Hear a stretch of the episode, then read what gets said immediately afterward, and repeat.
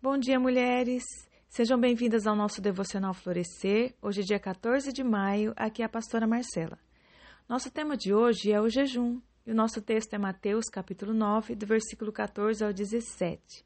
O versículo 14 diz assim: Vieram depois os discípulos de João e lhe perguntaram: Por que jejuamos nós, os fariseus, e os teus discípulos não jejuam?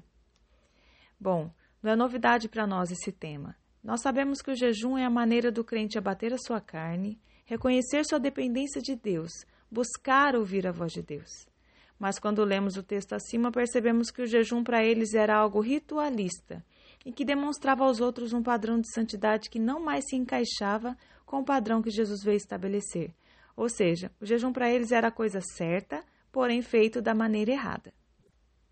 Jesus responde à questão levantada fazendo uma inteligente analogia ele compara sua presença com a presença de um noivo no seu casamento, dizendo: Como podem os convidados do noivo ficar de luto enquanto o noivo está com eles?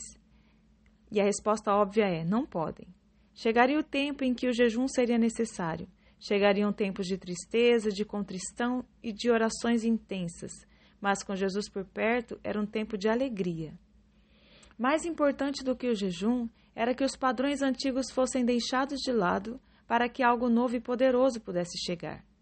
Para que entendessem isso, Jesus usa outras duas analogias, dizendo: Não se põe remendo de pano novo em uma veste velha, nem vinho novo em um odre velho. Se fizer isso, o tecido se rasga e o odre se rompe. O odre era o recipiente onde o vinho era armazenado e era feito de pele de animais.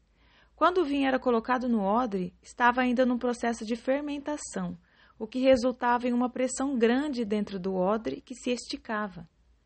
Uma pele velha não forneceria elasticidade necessária para suportar essa pressão e se romperia. O resultado seria a perda do vinho e também do odre. O que Jesus queria dizer é que ele tinha algo novo que só poderia ser aproveitado se os seus ouvintes estivessem dispostos a abrir mão dos velhos padrões e rituais até mesmo as coisas certas precisavam ser realizadas sob a luz da nova aliança. Jesus não veio remendar ou reformar o judaísmo legalista, mas veio trazer algo novo. É impossível costurar a nova aliança nas velhas formas cerimoniais da lei. Seria impossível para eles receber o que Jesus tinha a menos que fossem renovados. Em Mateus 6, 16 e 17, Jesus falou a respeito do jejum e deixou claro que esse deve fazer parte da vida espiritual dos filhos de Deus, mas deve ser algo entre o servo de Deus e o próprio Deus. Deve ser realizado em secreto, sem alarde. Deve ter a motivação correta. Em Isaías 58:4, Deus dá o motivo pelo qual não recebia os jejuns do seu povo. Ele diz: Eis que no dia em que jejuais, cuidais dos vossos próprios interesses e exigis que se faça todo o vosso trabalho. Eis que jejuais para contendas e para rixas, e para ferir descompunho iníquo. Jejuando assim como hoje, não se fará ouvir a vossa voz no alto. O jejum não muda Deus, mas muda você. Te faz mais suscetível ao Espírito Santo.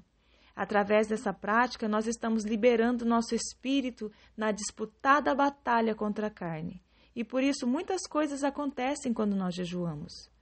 O jejum é uma arma poderosa disponível a todo crente. Vamos jejuar mais? Deus abençoe você. Um excelente dia em nome de Jesus.